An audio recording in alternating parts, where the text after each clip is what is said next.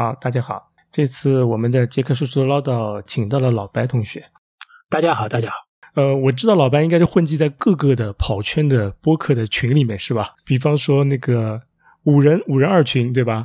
对我在五人二群，还在跑者日历这个这个群里。还有其他群吗？好像各个播客平台下面留言都会看到你。没有，但是真的群的话，好，那因为因为比如说什么骑行群也是跑者日历下面的嘛。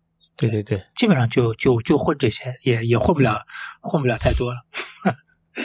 嗯，好的，我我先我们先简单说一下为什么和老白开始录这一期，主要是上次我们录了一个呃村上春树，聊得很水，很水，是因为你们游泳也聊太多了，所以带了很多水进去。的确，然后那个南哥不说一半吗？哎，我们怎么开始聊到游泳了？已经，大家对游泳都一些痛苦的回忆啊。不，这个老白待会也可以聊聊自己的游泳经历。然后老白这个村上迷坐不住了，那时候给了很多评价。对。然后他对村上，据说是对村上的那本《当我的跑步时》呃，当我谈论跑步时，我在谈些什么？这本书有有中文版，有日文版，有英文版，有西班牙语版，是吧？日文版没有，日文版没有啊，日文版没有是吧？我我也不会看看人日文。所以说我我我是有我是有那个中文版，后来呢，后来呢，因为我怀疑它当中有一些翻译什么的问题，后来我就网上找了一个英文版的 PDF，然后在西班牙就是有人送了我一本西班牙文版，所以我现在等于是手头纸质的有有两本。哦，那村上他这本书是先先用日文写的还是先用英语写的？他是先用先用日文写的。他他就直接用日文写的，但是他这因为写的时候好像他还是旅居波士顿的那个时候，但是因为他的语言风格好像他就是有的时候就是呃他自己的就是这个文学的这个基底就是非英语英文文学，因为他是看看外国作家长大的，他是不看日本文学的，所以他有的时候他写的不顺，他就会用英文写一段，然后再给他翻成日文这样子。嗯嗯，是。日式我因为日文我也不懂啊，是不是日文的那个语言逻辑更加繁琐一些？呃，我估计有可能的。而且呢，就是我们这里面还有一个还有一个翻译的问题，因为我们就是从小看村上的，就是比较习惯于，比如说国内的那个什么林少华的翻译啊等等，还有我觉得村上村上嗯笔下的人说话就应该是那个味道啊之类的。然后突然碰到一些其他人呢，比如说比如说我的。这本这个当我谈跑步谈什么是叫施小伟翻译的吧，然后就感觉他好像就是缺了一点那个味道。但是因为它也本身也不是小说，它等于是村上第一人称的这么一个叙述，也不是一个是村上本人，而不是村上笔下的这个人物。那所以说这个改变还是不是太难接受吧？嗯，就是还是咱实实在在他自己的感受。对对对，他主要是还是写他写他自己的感受吧。嗯，你。你看的这书是在自己跑步前看的，还是跑步后看的？就是开始跑步这件事情之前看的，还是之后看的？开始跑步之后，开始跑步之后才才看的。对我看村上大概是，呃，也是大概大一大一的时候吧，反正那是上个世纪。挪挪威森林了。对，挪威的森林，挪威的森林。哦，还有一个就是是先是这样的，就是。呃，因为我是当时进了大学，然后因为我是学那种设计啊这方面的东西，然后就是等于是旁边身边有那种广告系的，他们那种有写文案的那种课程。当时就九六年的时候，当时呃就是广他们是是咱们广告系的老师推荐，他说啊你们居然都没有看过村上啊什么的，现在广告系都要必必须写文案的人都要人手一本啊等等。嗯，然后就先我记得第一次看的是一个非常短的短片。也很有名啊，叫做《四月一个晴朗的早晨遇遇见一个百分之百的女孩》，这呃是一个很短的很短的短片。然后呢，就是当时我们那一那个那一代的文艺青年都是读的都是可以背得出来的。就是四月一个晴朗的早晨，我在元素吼街与一个百分之百的女孩擦肩而过。不会的说，女孩并不漂亮，并无吸引人之处。到这里，哦，五十三，我要站立起来鼓掌，我都要。不用，你听我说下去。这里到到这句到这里，我数了一下，五十三个字。为什么这知道吗？嗯，因为我前几天听你那个上一期的播客，嗯，呃，要查那个 VT 的一个测试方法，就是在跑不同的配速的时候，要说一段五十个音节的话。然后我第一个就想到了，因为这个背的小从小背的滚瓜烂熟嘛，然后我就我数了一下他的第一第一句，正好是五十三，然后我就 绕着公园跑的时候，我就用各个配速 朗诵了一下这这段话，就是测自己的那个 VT 在哪里是吧？对对对。哦，好的。那今天那个四四零配速也也说了下来这句话的是吧？今天这四四零配速就是就是一开始可以，后来就是心率高了的时候就估计嗯就比较还是嗯，我觉得说这些话的时候就是感感觉就是你说是肯定说得下来嘛，对吧？但但是就是那个就是像像你那个音频里我记得说的，如果你说的时候感觉难受，那就是说不下来。那所以，但是中间的这条细细的线，其实也就是，呃，还是很难，比较难把握。那么，反正就是从宽了说，你要是要是感觉到是一话，你中间肯定要换口气啊，等于等等，那我就觉得，那到到这里可能就就过一丢丢是吧？过了一丢了，过了一点了，对对对，嗯，可以可以。那所以说，呃，刚才说到这个年年代感嘛，因为但呃呃我。我们已经是就是等于是四四十多，已经都过半了，我都都四十六了。但呃，就但是我们读村上的时候很难，就是你在上次跟你跟那个南哥跟佳宁聊的时候也说到，就是很难想象村上其实是一个古稀老人了。对啊，七十一了。对对对，就是他。其实你看我那个时候大学时候读他的时候。他已经都，呃，已经中年人了嘛。他然后书里的很多角色啊什么的也都是，也都是中年了。但是所以说，就是他其实很，他的作品啊，还有他自己的，不管是写小说还是他一些散文啊，或者像包括他跑步是那个那些以第一人称写的字写一些自述，这些就是很难让你感到有这种有这种年龄感。对啊，好像很很少有一个你让你感觉到是一个老人在回忆过去啊，这样。虽然他的书其实有一个很浓的怀旧的 这么一个，对对吧？都是写以前什么七十年代之类那个时候的事情，但是就是很不让你感觉是一个老人在好像啊回忆着过往，所以这种没有年龄感。时候对没有年龄感。他写书的时候这是零五年写的，国内是零九年那个出版的。哦，可能那对对对，所以说那个时候我是已经我开始跑步了吗？哦，没有没有，零九年我还没有开始跑步，零九年我还没有开始。哎呦，想想也蛮可怕的，零五年是十八年前啊。对，你要想想，二十一世纪已经过了二十三年了，想想蛮也蛮吓人的，一条汉子又养成了。是啊是啊是啊，有很多就是你想啊，已经已经你看亚运会啊或者马拉松，甚至马拉松赛场上都有零零后在在跑。嗯，对对，这其实就是一种觉得很熟悉的一个明星老了，然后才能想到，哎呦，原来自己也老了，就这种感觉。是啊，是啊，嗯，那个，所以说说到这个老不老呢，就是村上曾经在一个访谈当中曾经说，就是有一有一个男孩的三要素，他就说，嗯，呃，有如果一个人能够做到这三点，呃的话呢，就是不管他年纪多大，都可以称为男孩。嗯，然后这三点中，就第一点呢，就是穿跑鞋，很有意思。好的，很，我已经很多年没穿皮鞋了。我也是，穿跑鞋。好，还有两个我很期待。第二个叫每个月去一次理发店，而不是美容院。OK，就是每个月是理理，就是理发，就是像。但是呢，并不是说好像人到中年很注重什么皮肤保养之类的。我估计可能他是这个这个这个意思，就是一个比较比较清爽的这么一个短短发吧，可能是这个意思。嗯，然后第第三个稍微有点抽象，叫不一一自我辩解，就是可能就是他的意思就是说。对，就是这个意思，就是有一种 年年轻人的年轻人的自洽吧，就是这件事情我做了就做了，或者说做错了就做错了，我也，但是我不会为之为之辩解。嗯，这就是等于是前两个是比较 physical 的外表上的，但是然后第第三个是完全是等于是精神层面的这么一个东西，就是他我忘了在哪里看到的，但是就是呃印象印象就就很深嘛，嗯。你觉得这个男孩三要素你觉得怎么样？我我基本上都能做到，我理发一个月可以去两次。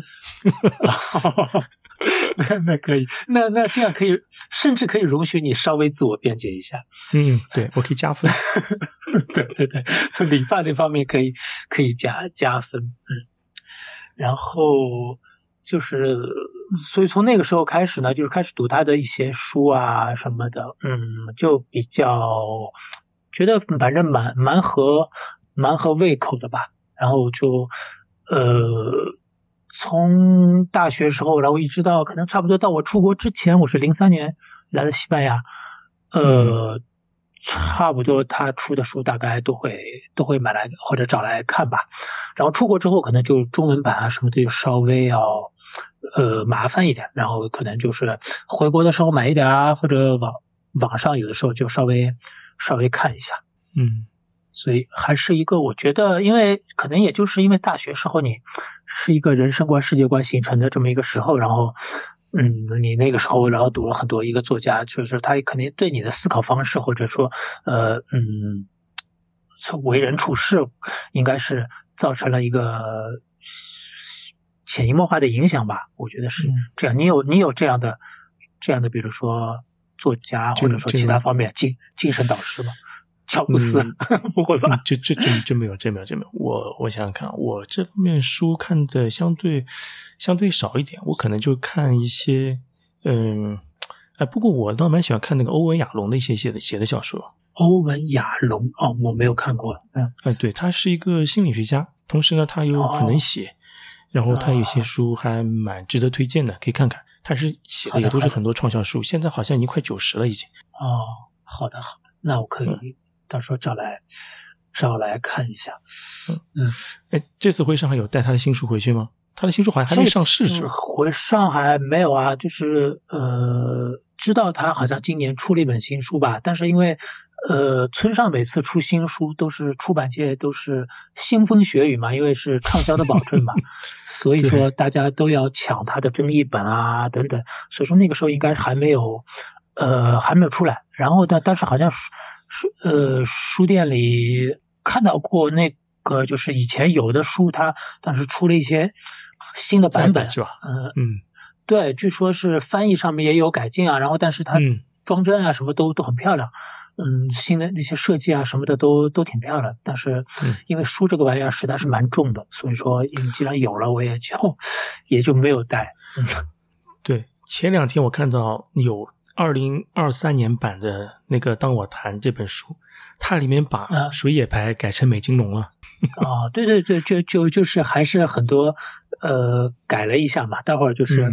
我我前几天就是因为我们之前商量说录这个播客，我也把这本书又看了一遍，因为很短嘛，然后觉得好像还是其他有一些有一些可以说明这是实际上呃可能译者是并不是一个跑步的人，然后另当然另一方面就是说，因为日文其实它是一个很偷懒的文字，因为它有那个平假名拼音系统，所以很多西方的东西它就直接变成了变成了这么一个。呃，用平用那那个那个片片假名，然后就这么拼出来。然后日本人的英文发音又很烂，所以说这个译者，如果你不是细细的要要去做一下背景考证的话，还是挺难翻的对的。呃，我就他等于说像用英语，他用日语把那个英文的发音像拼音字母一样的写在那边。对啊。然后呢，可能译者的读的话是读出那个发音，但那个发音是日式英语的发音。他不知道对应是哪个英语单词。你就在想，你在想，就是它原文是是什么这样子啊？然后，比如说那个在五五五五那本书里边，就是曾经呃，曾经有一个一段前面有一段问题啊，就是那个吴反田，就是主角的一个朋友，就是在问跟他讨论什么车的问题。他说我喜欢更加小一点车。他他有一辆奔驰，他说他是奔驰，但但我不喜欢这辆奔驰。他说我我喜欢更更小一点的。然后呢，对方就问他，他说梅赛德斯。然后我当时想，我说梅赛德斯不就是奔驰吗？不是一一不是一个一个一个玩意儿吗？就就叫就叫梅赛德斯奔驰吗？然后他说也不是，然后又猜了其他几个。但是在这本书的后面呢，又出现了一个，就是他就是有一个就是那种神经兮兮的、有超能力的少女啊等等，就是村上书里的也是一经常出现的一一类角色。然后就是说啊，他坐上这辆车，然后他说啊，你的朋友在那辆车里杀了人，就是那辆意大利车。我想不对呀，这个奔驰不是德国车吗？怎么会是意大利车？后来我就去。多方查证了一下，原来这个原文是玛莎拉蒂，而不是梅赛德斯。但是我想了一下，日本人的因日本人的这个发音，我觉得他很有可能他写的时候，其实玛莎拉蒂跟梅赛德斯可能发音会比较像。然后这个翻译的人就是 Mercedes 什么的，然后他可能就直接是翻成了梅赛德斯。哦，这个你看你是真仔细啊。就是看的时候就会觉得奇怪嘛，然后又有很多这种谜团会在很多年、很多年之后会突然突然这个呃反过来。在这次我在读这个，当我谈跑步时，我谈什么？呃，然后就发现了一些，比如说除了水著名的水野牌嘛，这个美美津浓，然后你们节目里也说了那个新平衡，对吧？嗯，对，新平衡牌，新平衡。然后他又发现其中呢，还有他说他吃了两只琼脂营养剂。就是能量胶嘛，能量胶吧，对啊，就是那个能量胶嘛，对对对，就是说，这可能日文里面他可能直接，他的确是这么说的，但是因为中文里面有另外一种说法，如果但这个说法是不跑步的中文的说中文的人，就算不跑步，他也不知道这个叫叫能量胶，对吧？嗯，还有比如说不一样的，呃，他说到马拉松的时候，他说领领跑者。那么我们说领跑者一般是跑在前面的人，但是我仔细看了一下，他其实说的是那个 pacer，应该是兔子，嗯，对，或者说配叫配速员啊，就也比叫领跑者可能稍微更加贴近于我们跑者的语言习惯吧，也是，就是我们的我们的黑话吧。其实因为其实我们也是有一个黑话，这个你也不能怪翻译的人，你让一般你跟一般人说说兔子，人家肯定不知道什么意思，对，肯定不知道啊。肯定不知道，像像我现在做电子书也是，其实我是拿 Chat GPT 翻一遍，翻一遍之后，我自己再逐字对一下，把一些你说的那些什么领跑者啊，什么的，什么什么里程数啊，什么全都改一下，里程数改成跑量，对吧？领跑者改成 pace，就改改。跑那个 runner 他写跑步者，你改为跑者吧，都都手动去改一改，还有。对你，你你在那个有声书里边也也，我有听的时候，我有一个感觉，就是他可能。我忘了它是翻译成什么了，但是可能应该是翻译成跑量，就是我我猜它原文应该是 volume 这个词，然后应该是可能翻译成跑量或者说容量，但是我它那个是它这个 mileage，它是 mileage 啊 mileage mileage，OK，对，是我把它翻译成跑量的。对对对，但是有声书里我记得他好像是说的另外一个词，我当时听的觉得有点刺耳，但是我现在想不起来了。哦哦，下次我找找看。这个是你在翻译吗？还是这个书是你在翻译？还是说你就直接已经翻译好的中文书，你只不过让 AI 把它读出来？啊，不是，它原文是英语的，我先把它扔到 Chat Chat GPT 里面，把它转成那个中文，然后转成中文之后，我再逐字再对一遍，把一些别扭的地方再改一改。哦。好的，好的，呃，然后其他好像还看到一个，就是他说波士顿马拉松有一个叫撕心裂肺坡嘛，那么 就是我们平时 我们平时说的心 心碎坡嘛，哈，那个对对对，就是我们通常是翻译成那个心心碎坡，它叫撕心裂肺坡，反正也翻的挺挺有意思的。嗯，哎，说到这个撕心裂肺坡，你应该是已经 BQ 了对吧？对啊，我 BQ 了呀，我。我是这样的，我是去年去年 BQ 的嘛，但是我原来是，但我去年是到了四十四十五岁的这个组了，但但是呢，但是我当时就心里一直就是等于憋了一口气，没有在四四十四岁的那个组当中跑到 BQ，所以所以说所以说我我在我是等于在四十五岁的这个组当中跑到了四十四岁的 BQ，也算是给自己对吧，稍微有个交代吧。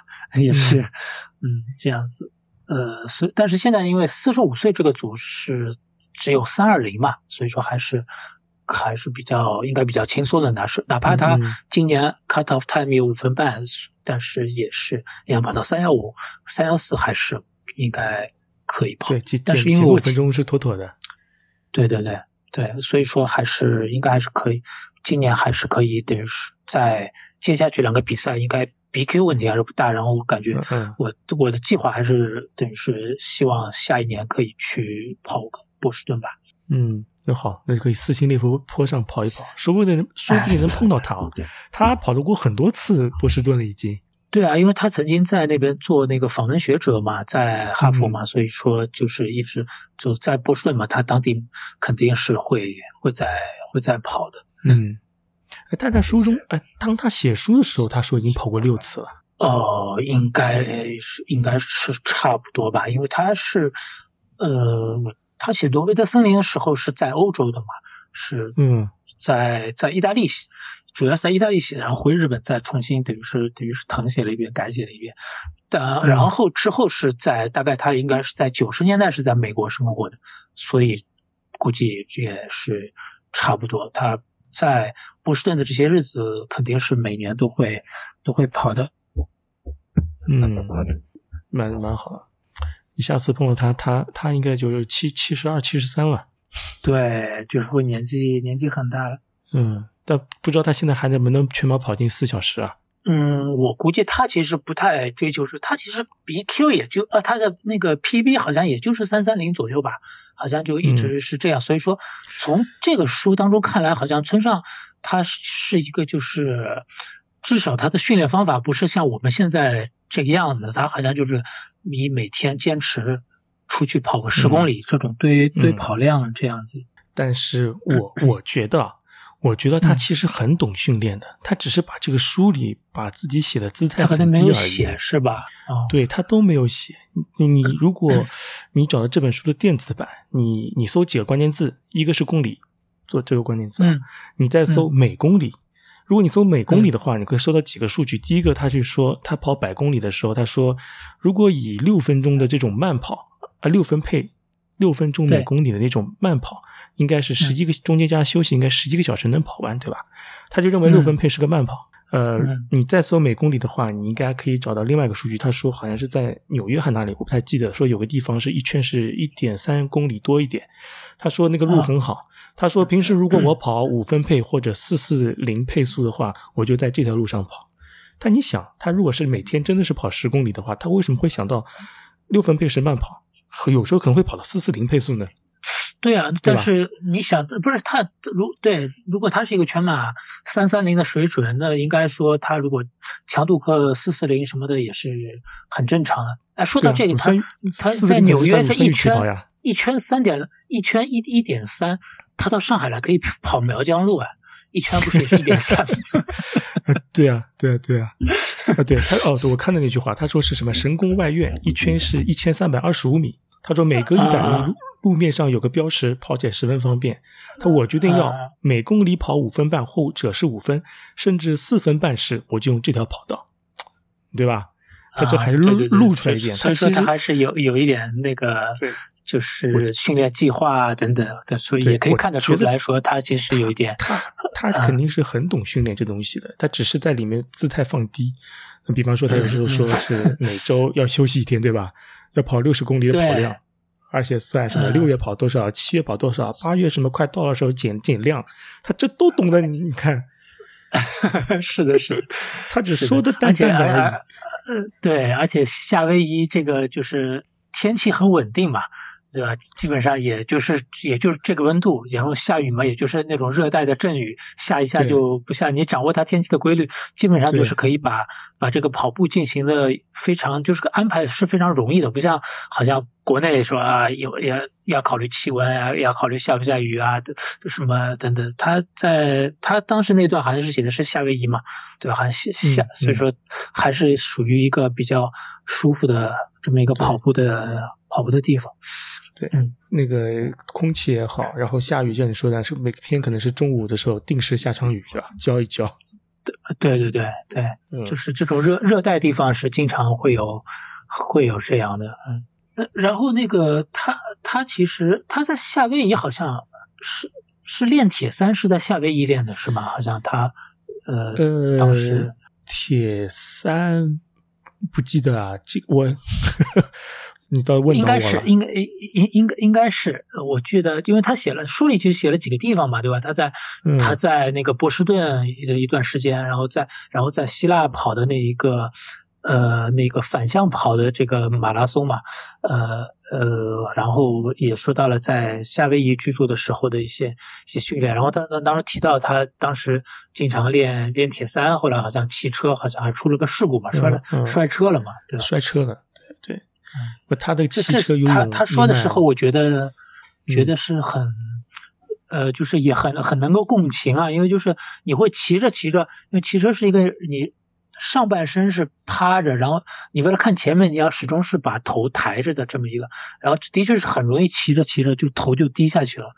嗯，他他当时好像就说说这个嘛，然后就前前一阵儿不是在一个在一个那个计时赛上，呃，有不知道你有没有看到一个视频，然后有那个 g o n 的一个一个车手吧，就是。是瑞士的吧？好像，然后就在一个计计时，因为计时赛他趴的还要低，然后就是撞上了围栏，然后就撞得很惨，头盔都是裂的什么的，然后满脸是血，但他又又上车，居然还骑到了终点。嗯，这太狠了！自行车，哎呀，还是还是比较伤。我我碰的蛮多人都是摔车摔过，什么摔车摔的失忆也有的，就什么摔完浑身是血，车都坏了，头盔摔坏了，然后问他怎么回事都不记得。然后只有别人给他看视摔车视频才能知道之类的，还有人给他拍视频，对啊，后面有人正好拍到嘛，就给他看了看，就说那个我认识蛮多人都汽车摔过，这个还是要当心，你汽车要当心。对对对，但我骑的慢嘛，我不像他们，因为我骑的地方基本上都是土路啊什么的，所以说我也我也骑不快，所以说还算，当然我那个路。比他们更容易摔一点，因为因为高高低低什么比较高高低低但是我我主要速度速度还是比较比较慢一点。骑车关键还是这个这个速度快嘛。对对对，特别像比赛这种，有时候不是你技术不好，有时候是前面人摔了，你也没办法跟进了就好。没办法，所以说我基本上都我也基本上都是一个人一个人骑，所以说不会有那种跟车啊之类的，嗯嗯，这些这些问题。然后说到说到这个，就是我以以前啊，就是刚看村上的时候，有一个呃地方，就是感觉呃非常他特别，就是他很喜欢描写那些细节，然后细节当中呢又非常非常的注重那些数字，呃，就是他比如说他会经常写，比如说呃桌上呃说离我一米远的地方有一个有一个小桌子。桌上的杯子里边有五厘米高的威士忌，比如说他会这样，但是很少你会说你你你会说半杯或者三分之一或者是像半杯威士忌，但他会说什么五厘米高的威士忌啊这样子。然后他经常会就是在描写这些这些细节的时候呢，呃，用用这些数字。然后我就后就就在想，他是一个对数字好像非常敏感的人，这个。跟马拉松不知道会不会有关系？因为因为跑马拉松的时候，我们脑子里就一直在在算嘛，就一直在算哦。现现在是我哎，我这一公里损失了多多多少秒，然后我要在 然后下下几公里当中把在这这一公里当中补回来啊等等。不知道你们啊，反正我是会经常这样算。然后我又是一个呃数学比较差的人，所以说这这个对对我来说是也是一个在路上可以。就是一个比较比较好的 distraction，就是 脑子里有东西可以想，我就经常就看那想那些数字啊等等，我就有时候我觉得或者想村上跑的时候，他脑子里会不会也是在想他的那些数字？哎，你倒提醒我了，我我觉得那个村上对数字这么敏感，是不是和他早年做生意有关系啊？开酒吧，你说开爵士酒吧对吧？因为就是对啊，呃，可能就是你说物料进出啊，买买人买的东西卖的东西啊，这样。比方说他卖一杯酒是一定要那个挣到几厘米才算一杯，一直在算这个东西。因为爵爵士爵士酒吧，然后他当时写到他当时开酒吧的时候，也我这里曾经提到，就是他每天还是都是要算账的。就是对，所以说这个对他来说，好像当时也是一个比较，嗯，就劳心的一件事。所以说，当他最后呃决定写小说的时候，他就是几乎几乎所有人都跟让他说说你这个酒吧你就开着吧，或者让人家帮你开着，你就爱写小说写小说。但是他就是一定要把这个酒吧关了，然后才能才说我要去做一个小说家。就是我不能够有一个东西心有旁骛这个样子。嗯嗯，我觉得他这个人也蛮拼的。要我的话，我可能做不到这一步。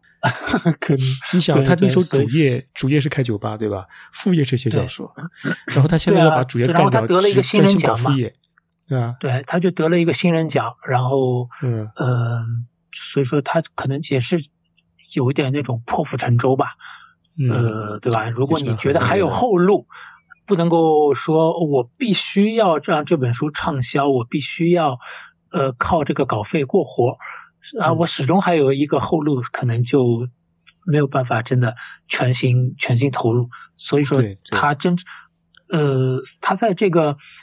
呃，当我谈跑步的这本书里，他也提到跑步的初衷嘛，因为他说做嗯职业小说家是一个非常需要体力的事情。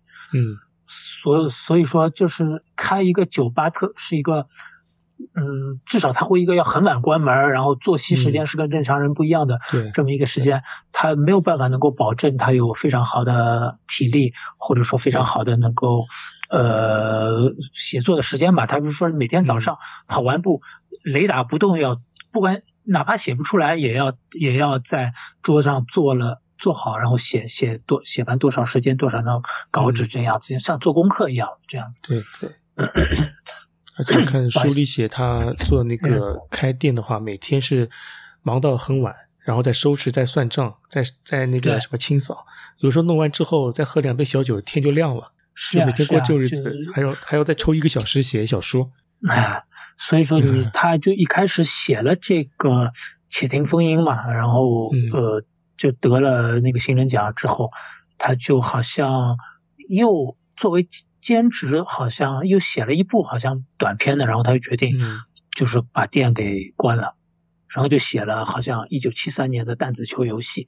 然后那本书一一开始就写说，在一九七三年那个夏天，我跟我的朋友鼠在呃，反正在一个叫杰的中国人开的酒吧里边，嗯呃，吃掉了足以灌满二十五米长游泳，呃，足以呃喝掉了足以灌满二十五米游泳池的啤酒，呃，剥下的花生壳可以在呃酒吧地面上堆忘了多少厘米？你看，它又是都是数字啊 什么的用来，嗯 所以说你看，他还在这个第一本专业小说的一开始就回忆了一个酒吧的这个一个场景，可以因为很明显那个是那是其实是他当时最熟悉的最熟悉的场景嘛。这是他的生活啊。对对对，嗯，我这次回国的时候不是也正好到那个日本日本去了一下嘛，然后嗯。去、呃当时呃然后村上他是京都人嘛，呃嗯。好像反正是阪阪神地区的啊，像我也我正好也是去了大阪和大阪和京京都，但是嗯没有因为因为带着娃什么的没有做一次什么圣地巡礼之类的事情。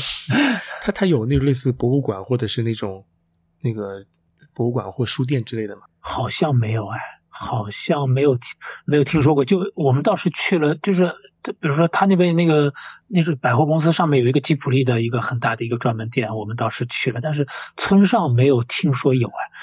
我怀可能呃，他要可能要等他得得诺贝尔奖吧。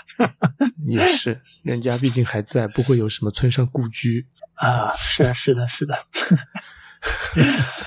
不太礼貌，不太礼貌。呸呸呸呸！嗯那这这这个，我觉得他肯定不会介意的，因为他在挪威的森林里边不是借着这个里边一位哎那个人叫叫什么来着？就是呃呃那个主角的那个朋友的口说说去世不到三十年的作家都不值得一看吧，然后。就要死三十年以上，啊，对对对对，但是但是当时这个那那个人就哎，我怎么想不起来他名字？呃，就是呃，在正在读这个了不起的盖茨比，然后那个主角渡边就跟他说，哎，那个 Fitzgerald 才死了二十八年啊、然后他说，那当时他写的时候是一九七几年嘛，他说才死了二十八年啊。他说，那他对对这么伟大的作家可以网开一面，他就 所以说。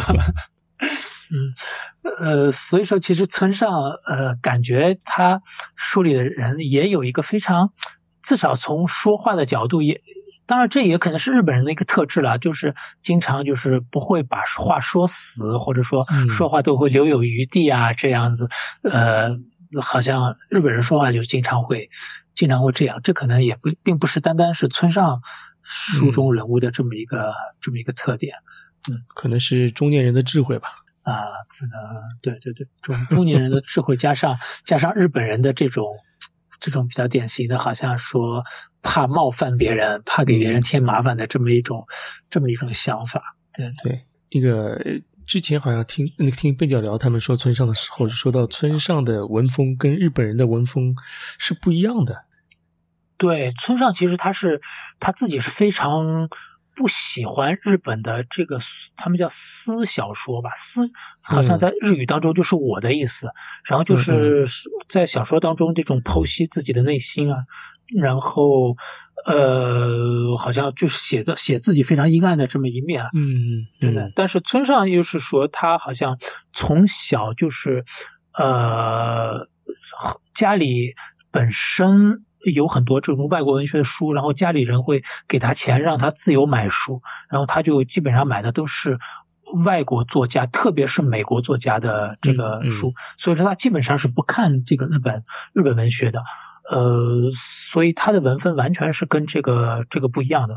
我到到京都完完全没有想到，我是后来才想到说，哎，村上其实也是这里的人，但是你就完全感觉不到说村上跟京都这么一座古老的城市，比如说有任何联系。到京都，你肯定想到三岛由纪夫嘛，想到金阁寺啊这些东西，但是村上就很难让你让你有跟日本这么一种嗯联系。呃，联系起来日本社会啊，或者一些民俗啊这方面联系起来，的的确是这样，太独特了。对，所以说这可能也是村上在呃欧美也是非常受欢迎的这么一个呃这么一个原因，因为他的文字其实是非常容易翻译成，跟其他日本文学相比，它是非常容易翻译成英文，翻译成其他语言的。嗯，它的整个行文方式啊什么的，你可以感觉。到那个很多美美国作家什么的那呃一些一些影响，嗯，还是很直白的。比方说这本书，其实今天我又听了一遍，其实电 AI 朗读也就朗读了三四个小时就读完了，一天可以听两遍。呃，对啊，对啊，就是因为美国记者，你像海明威啊那些人，他们不是经常说他们是记者出身嘛。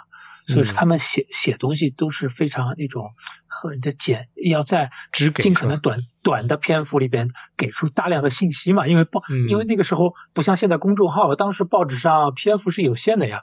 你每个字都是千字是吧？对啊，所以说他们会有这样这么这么一种这么一种写法。那么基本上在好像看。他的一些采访当中，他最喜欢的一些作家什么的，基本上是没有没有怎么提到日本文坛的人的。那这从这点呢，也可以你想象一下日本的社会，你也基本上可以想象日本呃村上在日本文坛当中，可能就是说不混那个圈子的，跟人家关系也也不会好到哪里去。我我估计是是这样，所以说我相信什么村上没有得诺贝尔奖。嗯，在日本不会是什么特别大不了的东西。我我觉得他也不介意这件事情。我觉得他也不，他是肯定不介意的。他甚至是是我我觉得以他这个人来说，他是乐得不得这个奖，因为他曾经也说过吧，得了奖之后要采访又要什么的东西。他对对，他就是就是这个就就会呃，我觉得有悖于他的那个男孩的第三个第三条准则叫。要肯定要需要要一一辩解，你得了这个奖之后，就肯要为你做的很多事情来一一辩解。我觉得这个可能他是他是不愿意的，但是呢，就是可能在呃中国，然后他的那些粉丝啊什么的，可能反正对这个会更加的更加的在乎一点。对，粉丝肯定希望他得个诺贝尔奖，对吧？这是我觉得是无可厚非的，他自己肯定是懒得得奖。说实话的话，版税的话卖了这么多，钱也赚够了。你说他如果别人说请他去接受采访，你就算给他钱好，他也不稀罕这个钱。是的，是的，是的。呃，而且，嗯，村村上，而且诺贝尔奖，特别是诺贝尔文学奖这个东西啊，其实是一个是是一个，就是我觉得你你你看他一下他的这个整个评，他就十八个人，十八个老头，还是还是终身制的，嗯就是你要符合这十八个人的口味，对，嗯，所以说这个你我我觉得这个东西又很主观，对吧？而且而且这个东西你是越到后来越不可能得奖，因为你不可能说你今年这十八个人不喜欢你，明年还是这十八个人呀，他明年就会喜欢你了吗？也不一定吧，对吧？而且他也也也不是说你是，他是他是纵观你的整个文学生涯的，然后呃，然后你不是说你出了一本新书，说啊，这我去年那本没得，今年这本就可以得了，也不是这个样子的。要不 就是今年的所有候选人里面，就是你最好，对吧？好的都给我们那个得奖得奖都得完了，就剩你了啊。对，就到这种程度了。对啊，但是这个东西就是有有所谓的叫文无第一，武无第二嘛，对吧？对，就是这个是个很主观的东西。所以说，其实你想，他这个诺贝尔奖就就跟我们跑马拉松一样，就是我们就是陪跑呀，又不可能赢，对吧？我们他他跑马拉松也是也是陪跑啊，对吧？对，他的目的就是让自己满意，对吧？跑步也是让自己满意。我觉得他写小说也一样，他要写出让自己满意的小说。啊，是的，就就就是这样。他也，他可能一方面是以自己以自己满意，那一方面嘛，那作为一个职业小说家，他肯定也是要考虑销量啊，考虑考虑是一些一些东西的，对吧？所以说，嗯，也可以在这个整个村上的，呃，村上比较为人诟病的一点，就是说他的他的主人公听起来都是同一个人。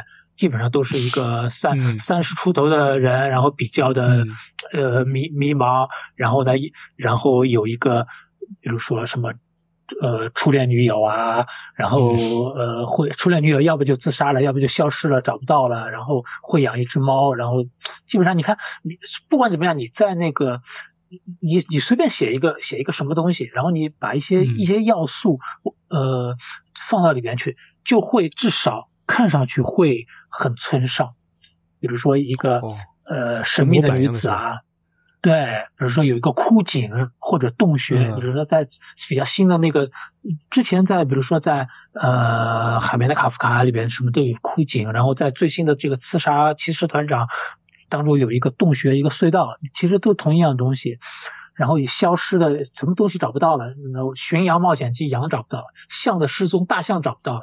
然后还初恋女友找不到了，猫猫猫是猫也经常会失踪，对吧？这这些都是有一个找找不到的东东西，然后嗯，基本上都会提到老摇滚、老爵士这些唱片，然后会有什么超能力的早熟的少女啊等等这这些东西。然后做饭，他又非常喜欢做饭，写做饭也是他基本上每本书里都会有写的非常非常详细的一个东西。我们以前。在那个 Fit for Life 二群，曾经我们搞过一次团建，就是呃，大家都吃一样村上春树书里边提到过的东西，然后当时列了一张单子，然后大家都在这单子里边挑，嗯，挺有挺有意思，就是他对对吃也是非常呃非常喜欢，非常讲究，但是如果你注意看的话，他的吃的东西也是非常非常的西式的。他很少会吃寿司啊，会吃这些或者日传统的日本东西。他比较喜欢意大利面，比较喜欢三明治，甚至于他会站在那边，呃呃，直接用芹菜生的芹菜蘸那个沙拉酱吃。就这就就感觉是非常非常西式或者说非常美式的嘛，不像一个传统的日本人吃的东西。所以人家开的是爵士酒吧呀，开的不是那个。居酒屋啊，对对对对对对对，他不会有什么烧鸟啊之类东西来给你吃的，基本上可以想象就是一个 whisky 给你一点花生米这样子东西。嗯，哎，对啊，他他的品味取决于他该做什么生意啊，他不然话根本就不喜欢那个东西，所以他肯定还是开西式的东西。嗯，对对对，他太他在他太喜欢。他写《挪威的森林》在那个意大利的一个小镇那边住着的时候，他也是就是非常喜欢意大利那边的东西啊。他喜欢披萨，喜欢那边的酒啊什么的。嗯，呃，这这嗯这些东西，好像他他好像在哪在写过，呃，他曾经成名了之后回到回到那个地方去啊什么的，然后大呃，然后那个他曾经住过的那个旅。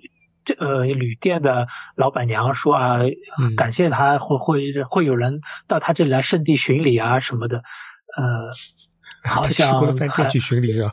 啊，对，会有人这到他那来什么圣圣地巡礼，嗯，哎，反正。但是挺有意思的，我的印象当中，村上虽然自己是把跑步作为他的第一运动的，但是他书中的主人公虽然也运动，但好像很少跑步。不知道听听众当中会有人会，如果来可以纠正我啊。但是我印象当中，他书里的人往往会更喜欢冲浪啊、游泳啊这些这些运动，但是很少他书里边的人会呃。出去跑步，我印象当中好像好像没有。嗯，哎，这倒蛮奇怪的。如果他擅长跑步的话，他应该应该写一些跑步方面的那个会跑步的男主角，应该也不难。但如果说你为了剧情推进的话，需要一些，比方说你通过运动来搜索或者发生一些故事，那可以做一些，比方说像网球啊、棒球啊这种类似这种集体活动，对吧？但他用的是冲浪这种。单人活动，对他对，但是冲浪可冲浪可以理解为海上的跑步吧？可能就是不需要不需要人配合，不需要你很难想象村上，你想书里的主人公打电话说：“哎，我们出去打了打打打网球吧。”很难想象这样，他他他肯定是不会找一个需要一个搭子的这么一个这个运动的啊。嗯，他曾经在书当中也曾经写到过，我忘了网球了，呃。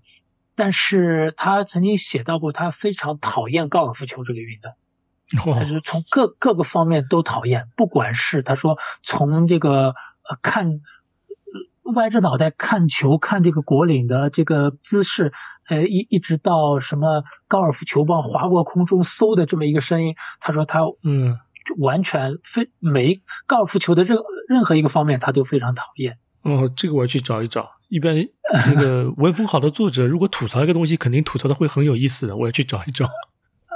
对对对，但他自但他自己作为不是作为参与，而是作为看呢，他又是一个棒球迷。但这因为日本很有这个棒球的文化嘛。对，其实好像好像就是他突然灵机一动说我要写小说，就是在一场棒球赛当中嘛。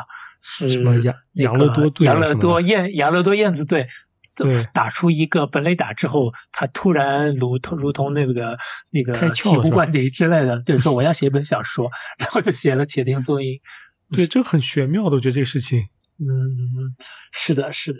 然后他在某本书里，我忘了哪本书，但是也曾经写到，好像在散步啊，还是跑步的时候，会绕着一个高尔夫球场，然后那里会经常会有。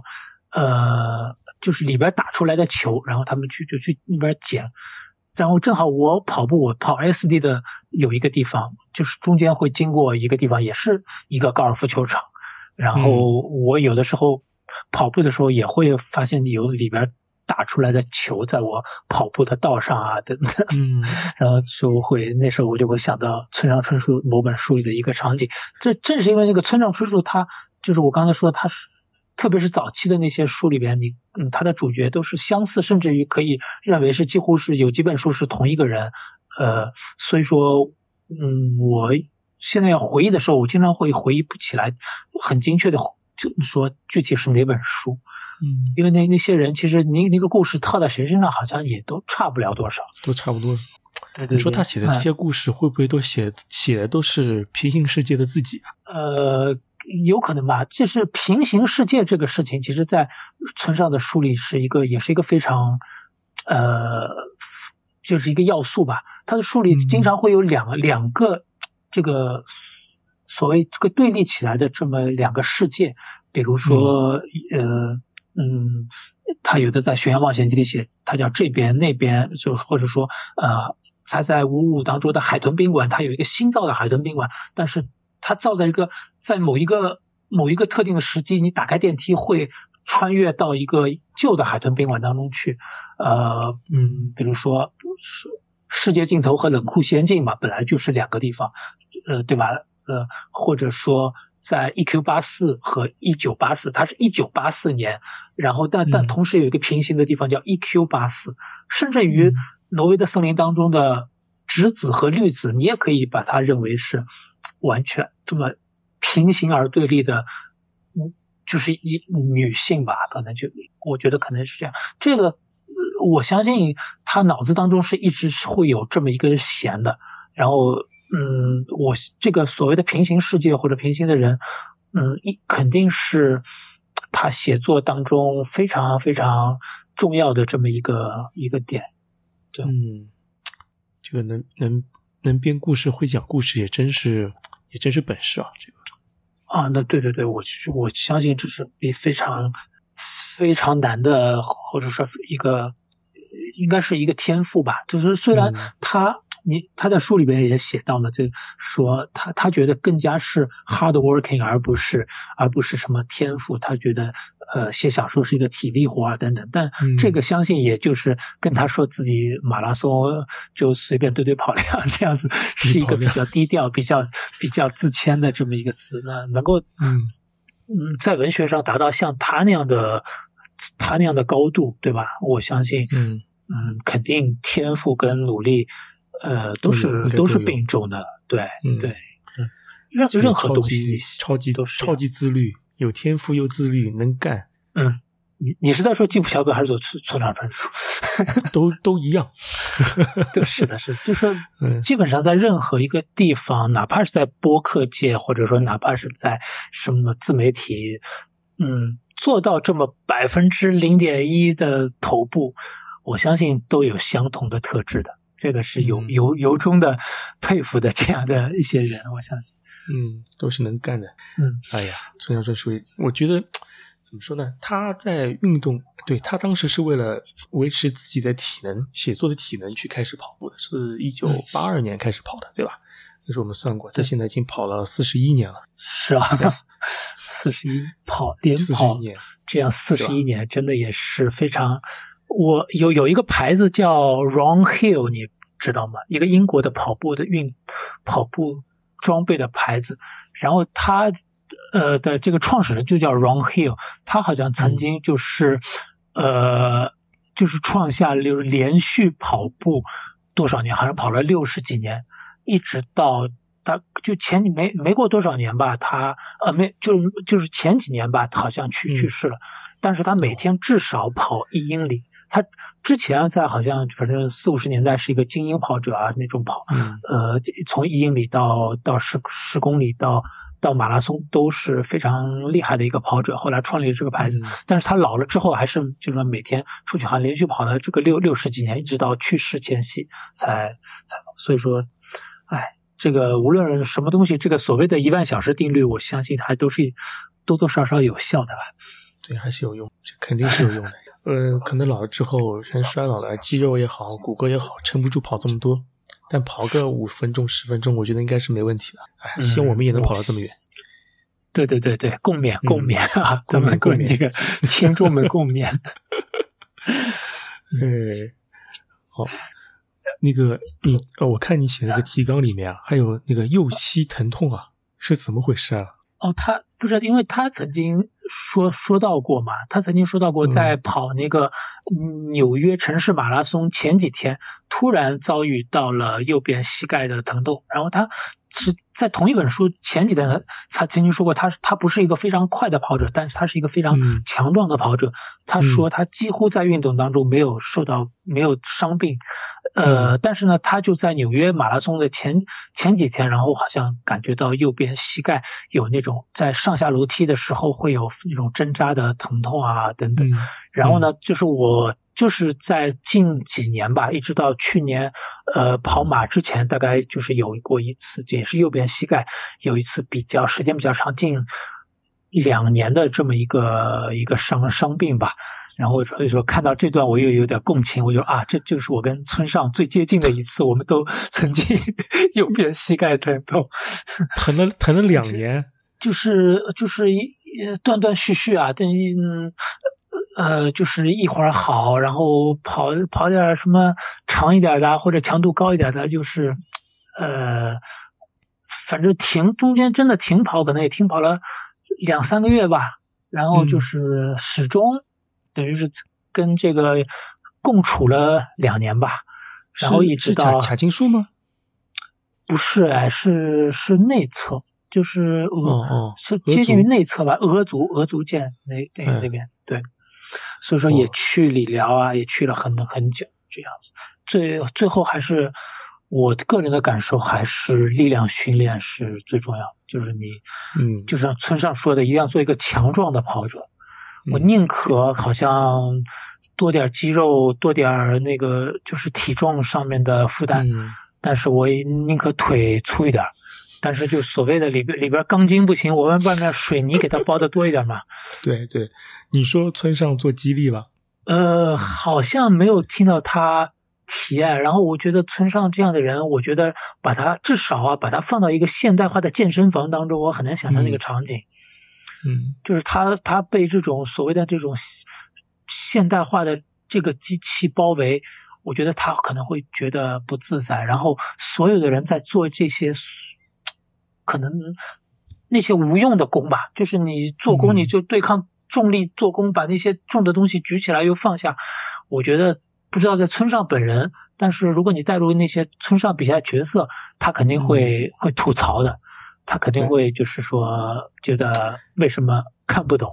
因因为像你想想一下那个高尔高尔夫球嘛，对吧？就是他他可能觉得跑步至少有一个从一个点到另外一个点，或者、嗯但是高尔夫球可能就是对他来说，就是一个完全没有必要，是一个非常非常形式主义的这么一个东西。为什么要把球打到一个洞里呢？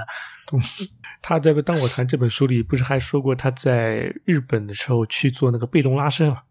说被动拉伸啊是个、是个女性帮他做拉伸，说他的大腿硬邦邦的那个，对 对对，就是典典型的典型的就是平时我们这些不拉伸、不去理疗的这么这么一些人，而呃嗯，哎，但我这次到在日本地铁里还看到这个被动拉伸的广告呢，就可能国内也有吧，叫 Mr. Stretch，啊有有有，今年刚开，啊，对，那应应该就是日本的吧，就就是同一同一个品牌吧。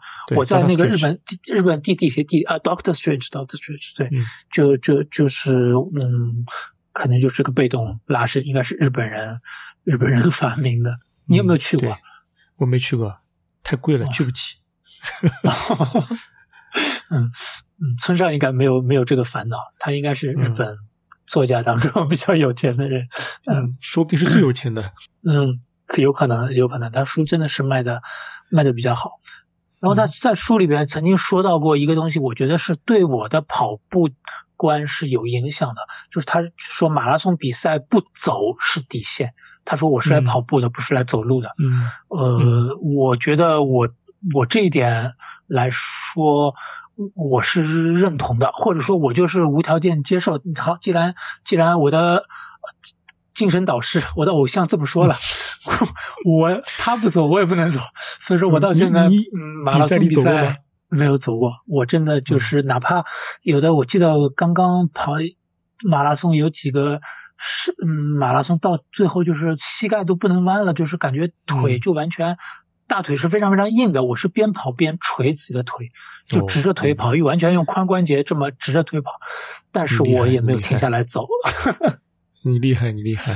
嗯，我我我认可这句话的。我觉得跑马拉松，我觉得还是要跑为主。很多人比方算，哎呀，六个半小时关门，我前面七分配跑到三十公里，然后后面走走吃吃，我到终点也还没关门，对吧？这个我觉得只是说你去参加了这个马拉松的 event，你并不是去比赛的。我觉得这个我觉得还是不太一样。你就可能参加个 party，就可能是打了个卡，嗯，不算是去跑了一个比赛。这个真的，我觉得还是真不能走。对于我觉得完，呃，很多人把目标，比方第一次马拉松设为完赛，这个完赛，我觉得基本上要以跑完赛作为一个目标吧对，。哪怕哪怕相同配速嘛，你颠吧颠吧，跑跟走的唯一区别就是你有一个双脚离地的瞬间嘛。对啊，是啊，呃，对吧？你啊保持、保持这个瞬间嘛，这个瞬间可能就是跑者最后的尊严吧。尊严是吧？对吧？特别像我记得忘了是西安马拉松还是哪个马拉松，他会把你的名字写到号码牌上。到了什么三十八、三十九公里，然后一帮人在这叫你的名字，叫你不要跑，不要走，跑起来什么什么的，或者说你给我跑起来，老子今年没有中签，你还搁那儿走什么之类的，会这种吐槽好吧，这个很社死的，这个嗯，好像是的。我我就嗯基本上，因为我我们这里，嗯，中国人很少嘛，然后基本上我们至少塞维利亚这边本地的比赛的 DJ 基本上就这么两个人，然后。嗯，也都认识我了。基本上远远的看到我跑过来，就开始叫我的名字啊 什么的。我每次都 大家，然后哎呦表情，这表情管理啊，我又很做的很差，然后觉得很社死。所有的人都觉得啊，有个中国人跑过来，又呲牙咧嘴的等等。呃，不不不要有那个社交压力啊。是的，是的，你基本上跑过拱门，没有人知道，没有人知道你是谁。对，你想这次何洁拿那个亚运会冠军，也不是 O 型嘴一路到底的。对对对对，对吧？像能像那个 E K 这样表情管理这么好的，还是很少的。哦，这个太少。他，我嗯，很难说他的那个他在后面的话，比方说保持微笑啊什么的，我觉得他在后面是在跟自己的对话，在跟自己说什么就。他在破二那个纪录片当中是提到的嘛？他他就是说，呃，就呃就是在你不知道你有没有看过那些 dog show，就那些纯种狗啊，会会就那种狗的纯种狗的那种比赛，然后你会经常看到那些狗的主人是会是会一只手托着狗的脑袋，一只手托着狗的尾巴，嗯。呃，因为狗在快乐、狗在自信的时候，它是抬着头、翘着尾巴的，所但但是但是呢。呃，这但是相反过来，身体的身体所做的动作也会影，呃，也会影响那个狗的心理。是就是说，嗯，对你，你，你，它可能这个狗在那么一个大场面，它会害怕，但是你强行把它头跟尾巴抬起来，它就不害怕了。他说：“哎，我为什么抬着头、抬着尾巴呢？”那 keep 那个 keep jogging，它这个我相信是原理是一样的，就是说人在舒服的时候，他是微笑的。嗯。嗯，但是你身体在这么痛苦的时候，你强行微笑，你就在骗自己的脑子说：“哎，我为什么在微笑呢？那我应该没有那么痛苦。”嗯，对，有道理，我觉得这个是有道理。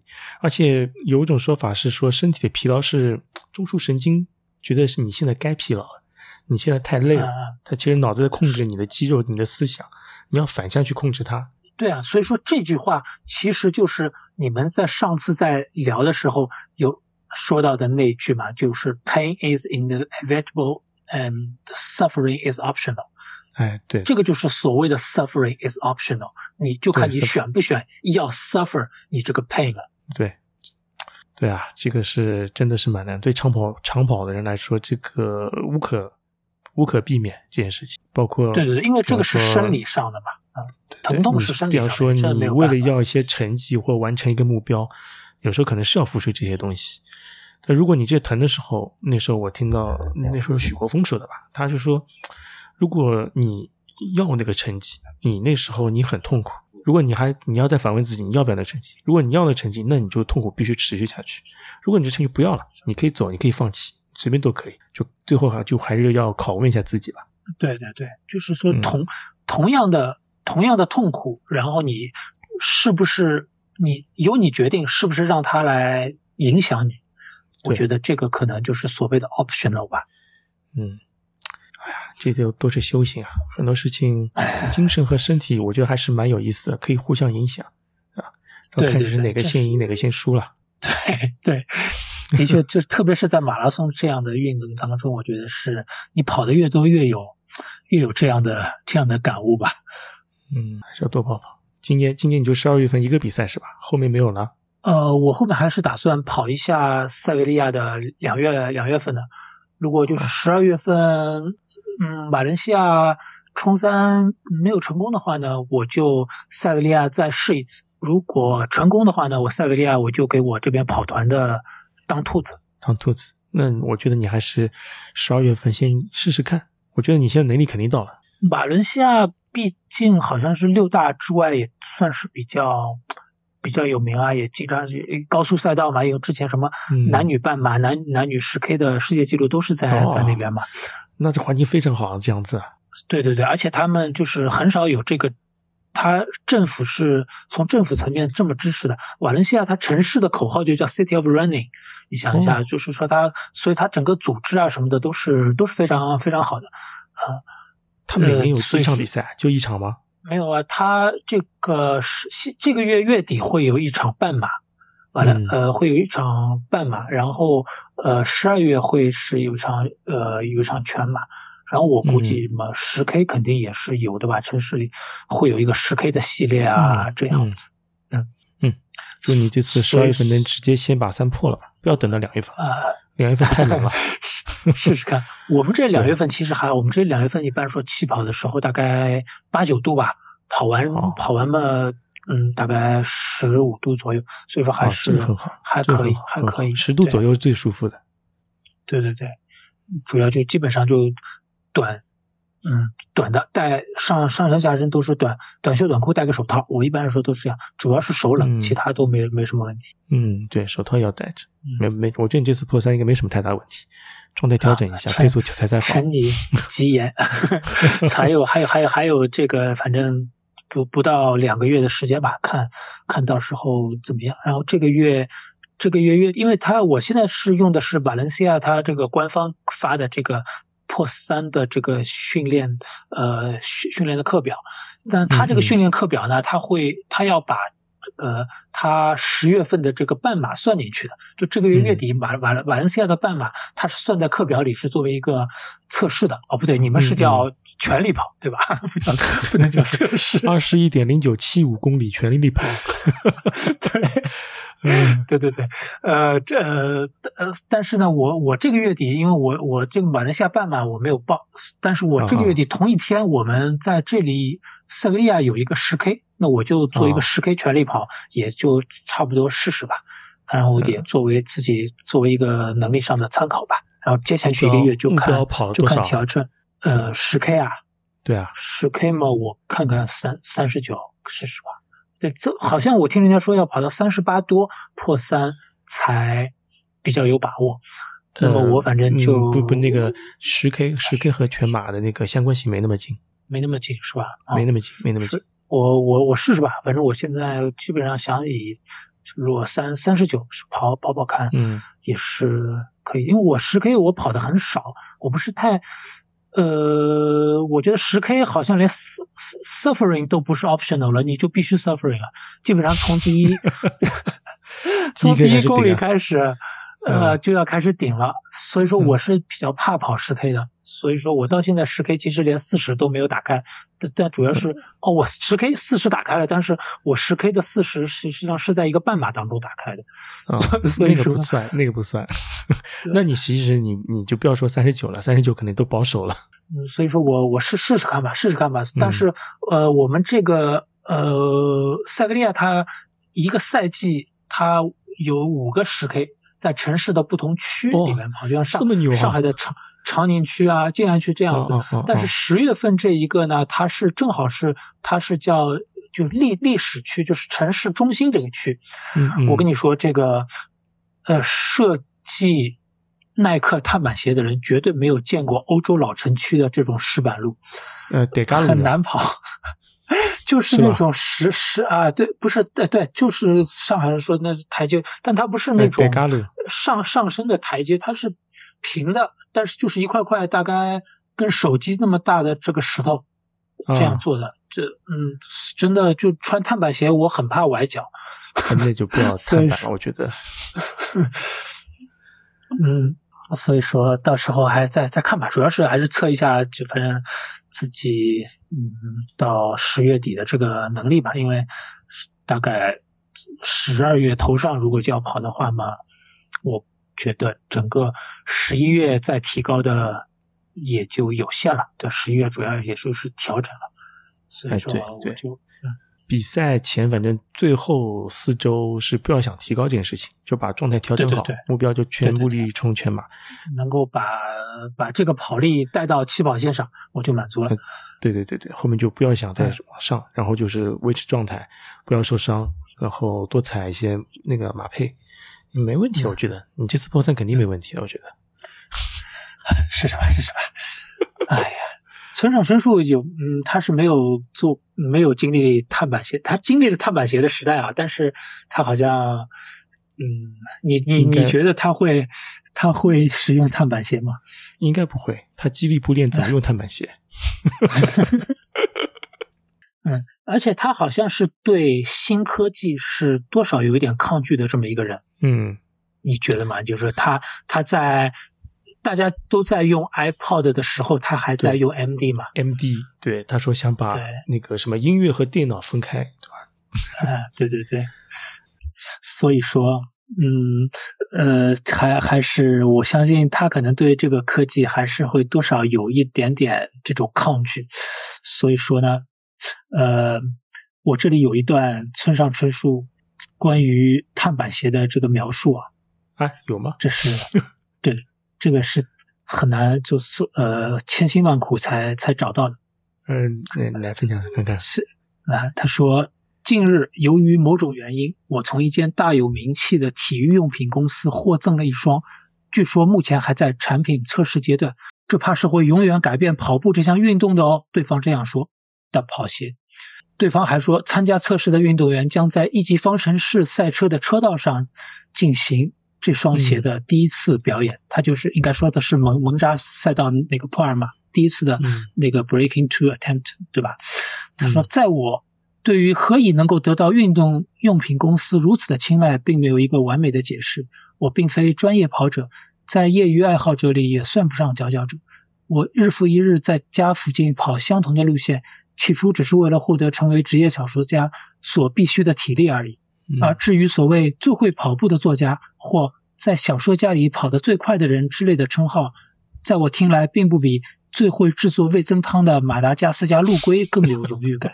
话说回来，我现在面前这双鞋一看就不是等闲之辈，与我日常穿着跑步的水野牌骑士运动鞋，这是 这是我翻的啊，就是可能美津浓嗯嗯 Rider 吧。我想美津浓嘛，它所谓国民跑鞋嘛，肯定是 Rider 对吧？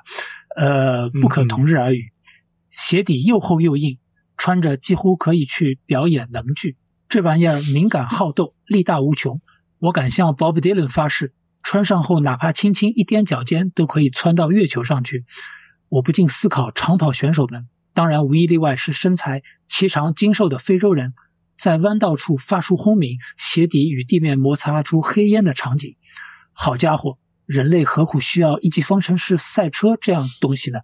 我不禁自语出声。然而，并没有跑步精灵出现回答我的问题。猫也默默无语。你觉得怎么样？我觉得他的评测写的太牛了，他不用试穿鞋，他就看着就能写这么多。好吧，你就评，呃，你就评测跑鞋，不你好歹告诉你，穿上去跑两次吧。他就看这个鞋就开始说这么多。好吧，这这其实是我写的，这哦是我以厉害冒充村上春树的 口吻来写的。哦，你厉害，你厉害，鼓掌，鼓掌，鼓掌。其实呢，我跟你说，但是我之前其实像你一样，我曾经想让 Chat GPT 为我写一、写一篇，但是嗯我觉得 Chat GPT 完全不能够得到村上春树写作的精髓。我来嗯跟你跟你甚至说，Chat GPT 它是写说什么？他说，呃呃，Next Vaporfly 那是一双革命性的跑鞋，它们的出现就像是未来穿越了时光的使者，踏上跑道，嗯那轻盈的脚步仿佛漂浮在空中，每一步嗯都是一次飞跃。碳板的魔力在脚底悄然发挥，带来了前所未有的反弹力，就像是跑步的音符在脚下奏响，有点那个意思，但是更像耐克本身的广告，对不对？嗯，我 对他，我可可可能他用 ChatGPT 可能用英语写可能会精确一点，他的中文总有些怪怪有的。有可能，但是就说，但是嗯我、我所模仿的其实也是，嗯，我们这边翻译的村上春树的这么一种一种腔调。对对对，对，是所以说我很像了已经也非常非常想想知道，呃，这个村上春树就是懂日文的人啊，嗯如果读村上春树这个原文有没有很多的所谓的这个叫 lost in translation 吧？对的，嗯这这些东西应，该不知道呀，这个东西。嗯，反正这就是我自己啊，做做一个小小的尝试，作为献给杰克叔叔节目的一个 一个小的小的怎么说呢礼物吧。这 好的，我这个先收下。你到时候把那个原文先给我，我放在 show note 里面。啊、你也光膀子跑步吗？你你肯定光膀子跑步，我知道。但是我其实还我我其实只有在，因为我早上四点钟跑步，我才光膀子跑步。但是比如说，比如说像今天我是有呃跑 L L S D 周末，我到河边那种地方跑，我就虽然也有不少人光膀子跑步，但是我还是不太觉得哎不太好，还是穿个衣服。嗯，哎呃天，我是这么觉得，天热的话，光膀子跑步是很舒服，配速也会快。但如果是在炎热的环境下穿的衣服跑的话，那你就又不适应了。呃，对对，就是感觉，我也感觉真的是，嗯，每次光膀子跑步，我就觉得好像人类在运动面料的研发上还有待提高，真的没有任何衣服能够给你光膀子一样的这样的感觉，所谓的裸感，对吧？真的好像没有，没有，还是没有，对，那。真的差差的还是差的还是蛮多的，所以说，嗯，就是你你说的在村上那本书上就有那么一个一个照片嘛，可能就是他当时在接受这个跑者世界那个雅典的这么这对对对雅典这，嗯哦对那个呃。我就如果因为很破三，基本上是我大概这个年龄了，也差不多是我最最终极的跑步成绩目标了。然后基本上如果成功了，我嗯之后我就打算去跑一些比较好玩的马拉松了。其中这个从马拉松到雅典的这个是我一个呃在 list 上排头几位的。嗯嗯哎对，雅典其实还是可以朝圣一下。我觉得雅典那个才是真的朝圣。对啊，对啊，因为他他这个马拉松的这个名字就叫的 authentic 嘛，就是真正的马拉松，就古古 那个经典马拉松，独一份对对对。然后这你跑到那边，你就可以表演一个周奇墨的那个脱口秀嘛。马拉松是吧？对，马拉松，这这也会死人的吗？就看着天说，这都会死人的吗？我就打算跑到雅典，对着天。呃，这段太绝了。呃，还有很多人考古出来喷他，这个 是的，是的。嗯，哎，好。嗯，其他也我们说的也差不多了，好像。对，也差不多，差不多了。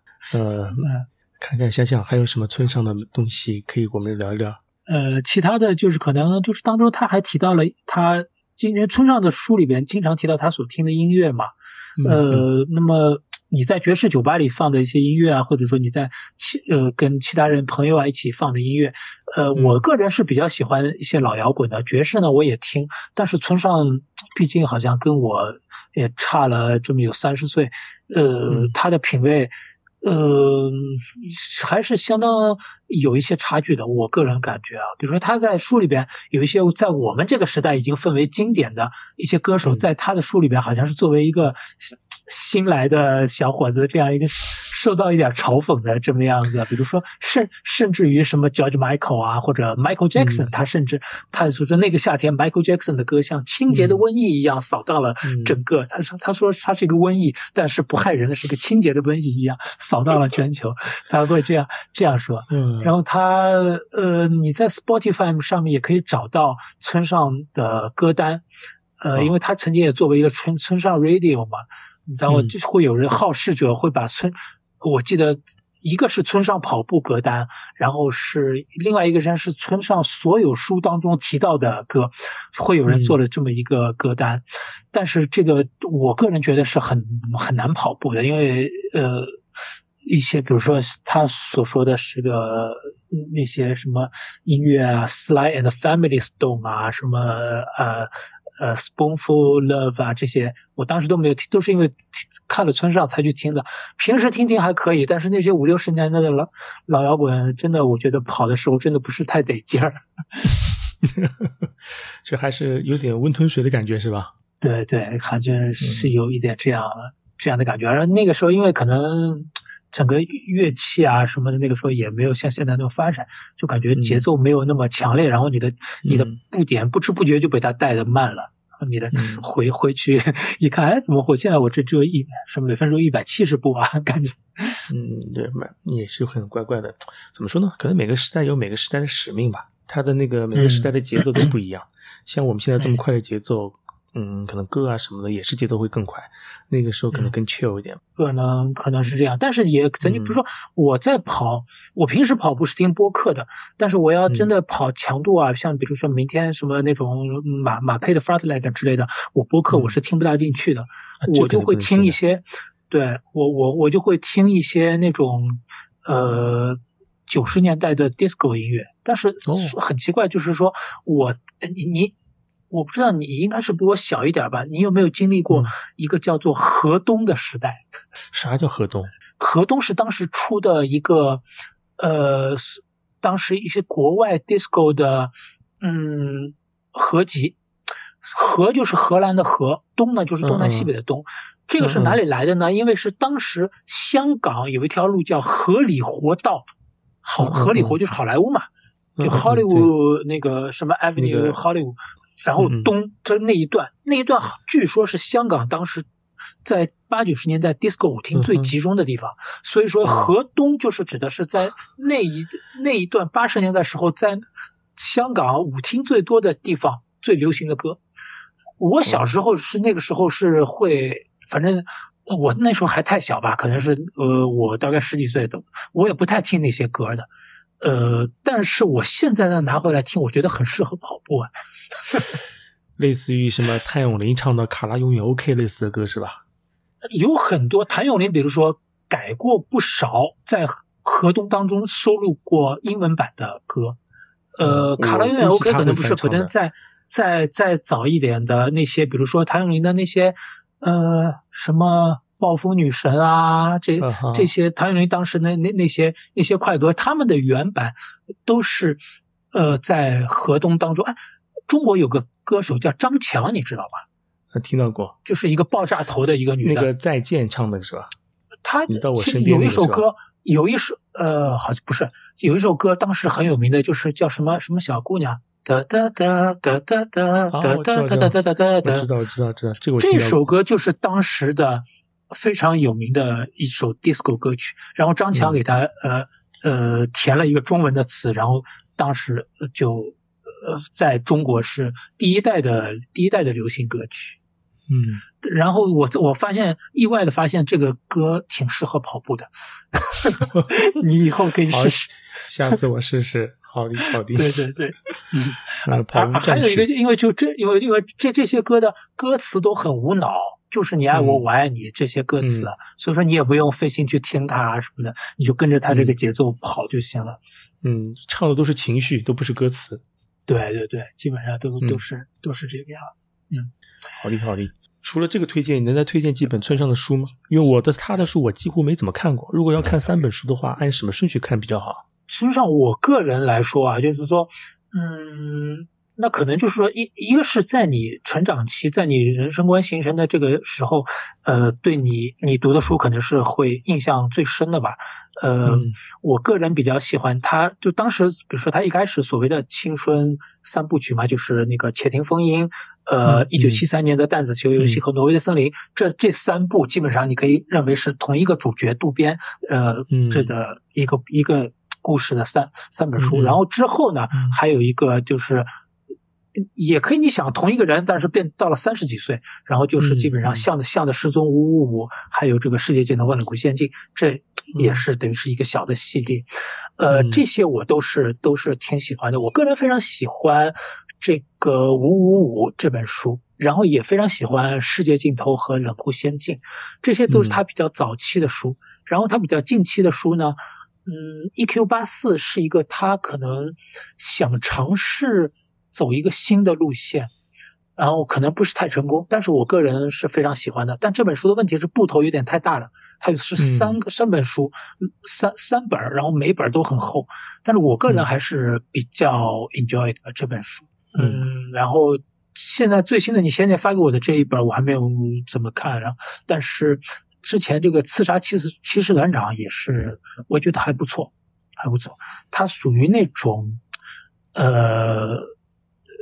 怎么说呢？我觉得一直在不，嗯，在质量和产量当中，呃，都找到了一个比较好的平衡，就一直在写，然后也一直对我来说一直维持着比较比比较高的水准。水准这些这些是小小说啊，然后像散文集啊什么的，嗯，比如说当跑步啊，这个我觉得挺好的。然后还有一本像我这种年龄比较大的，他有一本书叫《令人怀念的1980年代》，就这本书叫《碎片》，副标题叫嗯《令令人怀念的1980年代》，然后都是一些小的，呃，小的一些散文，也挺好的。嗯，可能就做这些吧。好的好的，那我都想办法找来看看。因为毕竟家里有一个小朋友的话，我先把书先过滤一遍，看看哪些书他能看，他不能看的。但其实啊，就是说，都说大家很多人在青少年的时代看《挪威的森林》是当作为小黄书来看，但是以嗯我们现在的标准，或者说你给现在的小孩零零后的呃小孩，现在是大学生，你给他们看，他们觉得这个就这就是像你跑完马拉松，跑完马拉松就这。就这 真的觉得是，嗯实在是没有什么。可能九十年代你看的时候，那些有一些性的描写啊等等，嗯，但是，嗯，从现在人的开放的观念来说，我相信不会有太大的问题。嗯嗯，好的好的，我先记下，有空我先多看看。好的，嗯，嗯，好的，那要要不就这样。行我们今天要不就先这样，谢谢老白啊的分享。因为你们明天你们明天还要上班呢，哈哈哈。对我你们还有圣那个圣诞节是吧？我们之后还有一些节日，因为这个月下下个礼拜西班牙有个西班牙的国庆节嘛，也还可以呃放一放羡慕羡啊。等，我，们今年所有的长假你们已经休完了。好像是这样，对，我也听说了，听说了。嗯，呃，好的好的好的，谢谢今天老白的分享。那个有空好，多多来玩。这样。好，那有空咱们多多聊聊，好吗？嗯，好的好的好的。好，我们还我们还可以录一录一期录一期上海话节目呢。啊，对我也这么想的呀，可以录的，找个话题就好的行了。，那到时候找个话题，好吧？嗯，好的好，我们期待我们下次录个沪语版。好，好的，好，拜拜，，嗯，再见。再见，再见。